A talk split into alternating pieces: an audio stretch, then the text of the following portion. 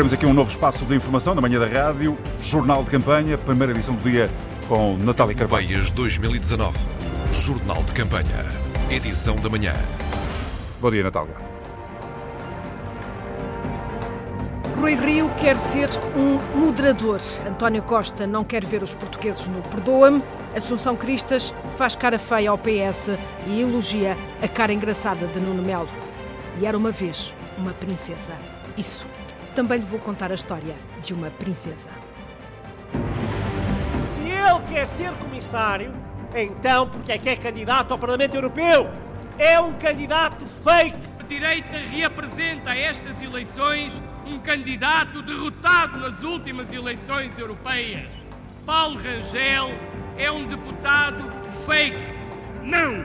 Nós não desculpamos, nós não perdoamos. António Costa tem um cabeça de lista que é a cara do desinvestimento. Essa é a má cara do candidato socialista. Já o CDS tem uma cara engraçada, é um facto, todos sabemos. O PSD e o PS, sempre criativos. A CDU luta por uma outra Europa.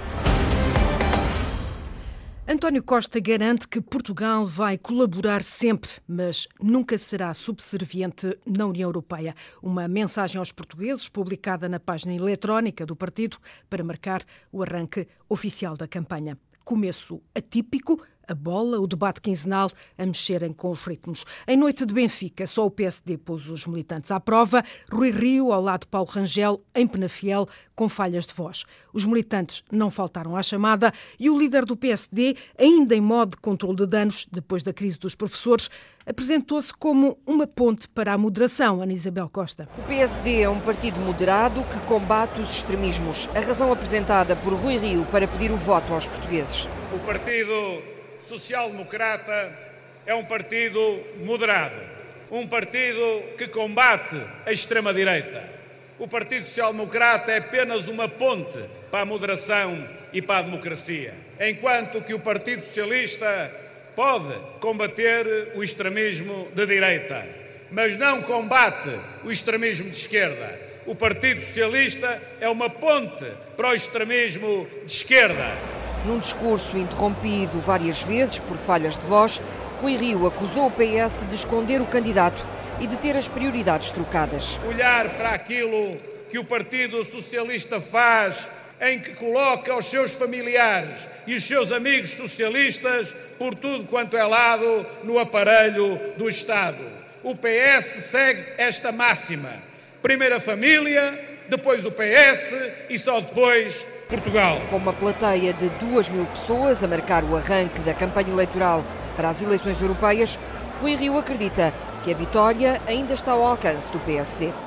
Paulo Rangel, com um olho na campanha do PS, acusa os socialistas de terem medo de saírem à rua. E a primeira vez que vão ter um encontro com a população é só na sexta-feira. Vão estar em espaços fechados, em espaços protegidos, toda a campanha. E porquê? São eles quem tem medo, quem tem receio e quem está receoso de contactar as portuguesas e os portugueses.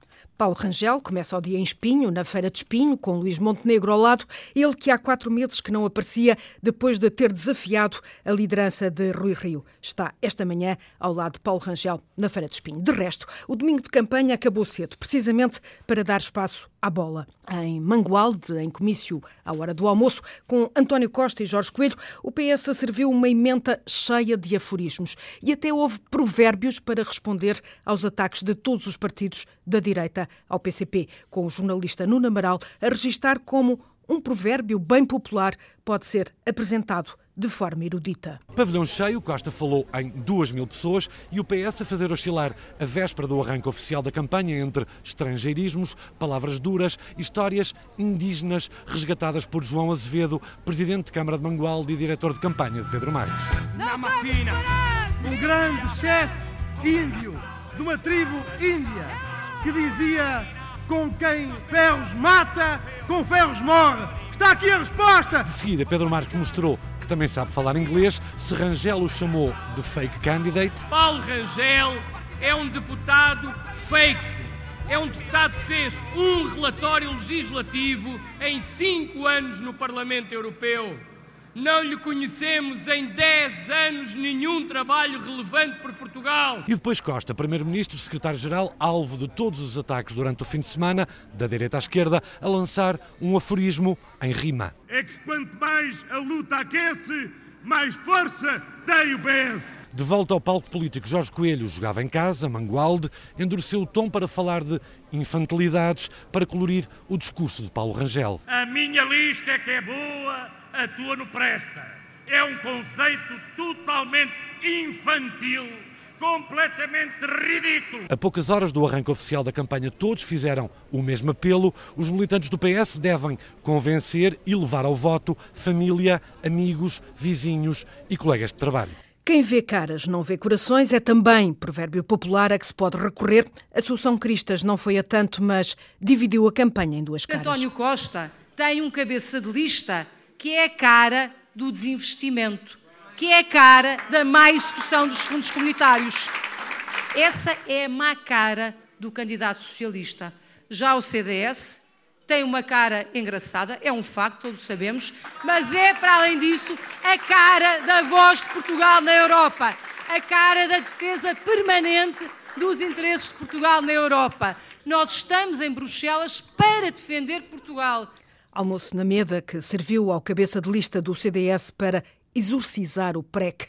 Nas notas da jornalista Madalena Salema, Nuno Melo acusa o PS de abrir as portas ao PREC. Força, força, companheiro Vasco. Para contar esta história, vamos ter de recuar ao verão quente de 76, quando os militares asseguravam a transição da ditadura para a democracia.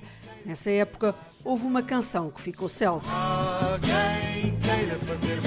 A canção emblemática do PREC, período revolucionário em curso, comandado pelo então Primeiro-Ministro General Vasco Gonçalves, não tocou na sala, mas ouviu-se nas palavras do Nuno Melo, referindo-se à construção da geringonça. O Partido Socialista geringonçou. O Partido Socialista que foi a fronteira ao PREC, porque a seu tempo fez o 25 de novembro, abriu as portas do poder a esse PREC. E o Partido Socialista que assim fez, ficou na mão dessa extrema-esquerda. A extrema-esquerda que é a garantia de muita da degradação desses serviços públicos, porque na sua loucura ideológica não percebe que vivendo com o dinheiro dos outros há um tempo em que esse dinheiro acaba. Neste regresso ao passado, Francisco Louçã também foi recordado. O doutor Louçã, que fez carreira no PSR, a gritar contra o capital, hoje, ter um trotskista a representar o Banco de Portugal e a Caixa Geral de Depósitos, aqui chegados em 2019, depois da queda do muro, diz muito, pelo menos a mim diz. O PREC já lá vai, mas percebe-se que a geringonça é uma espinha na garganta do cabeça de lista do CDS. E é sempre bom voltar ao Porto. João Ferreira, o candidato da CDU, com Jerónimo de Sousa ao lado, a valer uma marcha e um comício, sempre com a sombra de uma maioria absoluta do PS, João Trugal. Gaitas de foles, bombos e centenas de pessoas receberam João Ferreira e Jerónimo de Sousa no Porto. A comitiva da CDU partiu do campo 24 de agosto e seguiu em marcha ininterrupta até um palco na rua de Santa Catarina. É sempre bom voltar ao Porto para sentir este calor este apoio, esta determinação e esta confiança. Embalado, o candidato da CDU falou de uma causa importante para a cidade do Porto. O PSD e o PS, sempre criativos, assinaram uma espécie de tratado de Tordesilhas em que ambos combinam impedir o avanço da regionalização. João Ferreira e Jerónimo de Sousa voltaram a comparar as posições de PS e PSD com o líder do PCP já com o um olho nas legislativas de outubro. O povo sabe bem o que constituíram maiorias absolutas do PS, com todas as consequências no retrocesso social, na aceitação das imposições da União Europeia, num compromisso com o grande capital. Quanto às críticas europeias do PCP, Jerónimo de Sousa negou que se trate de uma posição nacionalista. A CDU luta por uma outra Europa, uma Europa dos povos, da cooperação e da paz, e não uma União Europeia determinada pelo capital financeiro, pelos países mais fortes. Após o discurso, no fim deste comício, o líder do PCP foi abordado por alguns lesados do BES ali presentes. Lembre-se de nós. Não é justo fazer isto connosco. Estamos com uma mão à frente e outra atrás. Marisa Matias foi aos Açores. Com as alterações climáticas no discurso, a eurodeputada do Bloco de Esquerda pede o estado de emergência. O Reino Unido já decretou estado de emergência climática. Nós queremos que Portugal decrete também estado de emergência climática e queremos que a União Europeia decrete estado de emergência climática a nível europeu, porque é, infelizmente, uma situação de emergência é aquela que vivemos. Já lhe demos nota do almoço do PS em Mangualde, um almoço que também serviu para receber France Timmermans, o candidato socialista à presidência da Comissão Europeia. É uma escolha que também se joga nestas eleições. Em defesa de Timmermans, António Costa diz que os portugueses não esquecem o que o candidato apoiado pelo PSD e CDS, Manfred Weber, o candidato do Partido Popular Europeu, fez a Portugal. Nós nunca perdoaremos a quem ainda por cima, depois de nos ter posto sob o jugo da austeridade, ainda nos quis castigar. Não! Nós não desculpamos, nós não perdoamos e não vamos permitir que Weber seja presidente da Comissão Europeia. O Parlamento é dividido em famílias políticas e é da família vencedora que vai sair o próximo presidente da Comissão Europeia. É um dos poderes dos eurodeputados. Podem nomear e podem destituir a Comissão Europeia, o órgão executivo da União Europeia, como explica a correspondente da Antena 1 em Bruxelas, Andréa Neves. Quais são, afinal, os poderes do Parlamento Europeu? Ui, os poderes do Parlamento Europeu são muitos, são muito mais do que aquilo que as pessoas imaginam. Quem o diz é José Luís Pacheco, chefe de unidade do Secretariado da Comissão de Assuntos Constitucionais do Parlamento Europeu. Para já, tem o poder de escolher o presidente da Comissão Europeia. Now the President of the European Commission, Jean-Claude Juncker. E é um poder que passou a utilizar seriamente a partir das últimas eleições, com essa, eu não sei como é que se traduz em português, mas costuma-se falar no Spitzenkandidaten em alemão, ou Tops-Candidate, candidato preferencial. Portanto, aqueles que cada partido, ou cada força política europeia, cada, cada partido político europeu, digamos, indicará como o seu candidato para a presidência uh, da, da Comissão. O Conselho não ficou nada contente, porque o Conselho Europeu é que, é que nomeia o, candidato, mas depois o candidato tem que vir ao Parlamento e tem que receber a aprovação da maioria do Parlamento. E o Parlamento, a última vez, todos os grupos políticos fizeram um acordo entre eles, dizendo nós votaremos naquele de entre nós, dos que ganhar as eleições. A partir daí, a margem de manobra do Conselho Europeu ficou muito limitada. Um poder que também pode ditar o fim do Executivo da União Europeia. O Parlamento também pode fazer cair a Comissão, se votar uma moção de censura por maioria de dois terços. Nunca aconteceu até hoje, mas já houve uma Comissão que caiu por causa do Parlamento, porque demitiu-se antes de chegar ao momento da votação da moção de censura. Foi a Comissão Santer, quando houve um escândalo por causa do, da gestão nos certos fundos, etc. E também por isto, o voto de cada um pode determinar o futuro da União Europeia muito para além de quem se senta no hemiciclo europeu. Antena 1 Europeias 2019. E sabe porquê que a Europa se chama Europa? Já lhe digo. Para já, vamos olhar para a campanha na rede. As europeias nas redes sociais, a lente do professor Gustavo Cardoso, a mostrar uma realidade bem diferente da estrada. A campanha está nas ruas, mas também está nas redes sociais. Ou seja, há 700 mil seguidores de redes sociais em Portugal que gostam ou são fãs, quer de partidos, quer de dos seus líderes ou candidatos nestas campanhas. E assim sendo, o que podíamos imaginar era o que é que aconteceria se apenas 700 mil, esses que estão no Facebook, no Twitter, nas redes sociais, votassem. Em primeiro lugar, teríamos o PSD, depois o PAN, depois, em terceiro lugar, o PS, esquerda net, Bloco de Esquerda em quarto e nós, cidadãos. Mas se pensarmos um pouco nos mais jovens, aí já temos coisas diferentes no Instagram. Mas Pensemos só rapidamente nos líderes, naqueles que são os candidatos. Em primeiro lugar temos Marisa Matias, depois teríamos Paulo Moraes, Rui Tavares, Paulo Rangel e Nuno Melo. E depois só, em sexto lugar, Pedro Marques e João Ferreira empatados. O que isto queria dizer era um Parlamento diferente daquele que estamos habituados quando votamos no dia das eleições, mas as redes sociais são assim. São fãs e seguidores. E também, possivelmente, eleitores. Basta saber quantos vão votar efetivamente nestas europeias.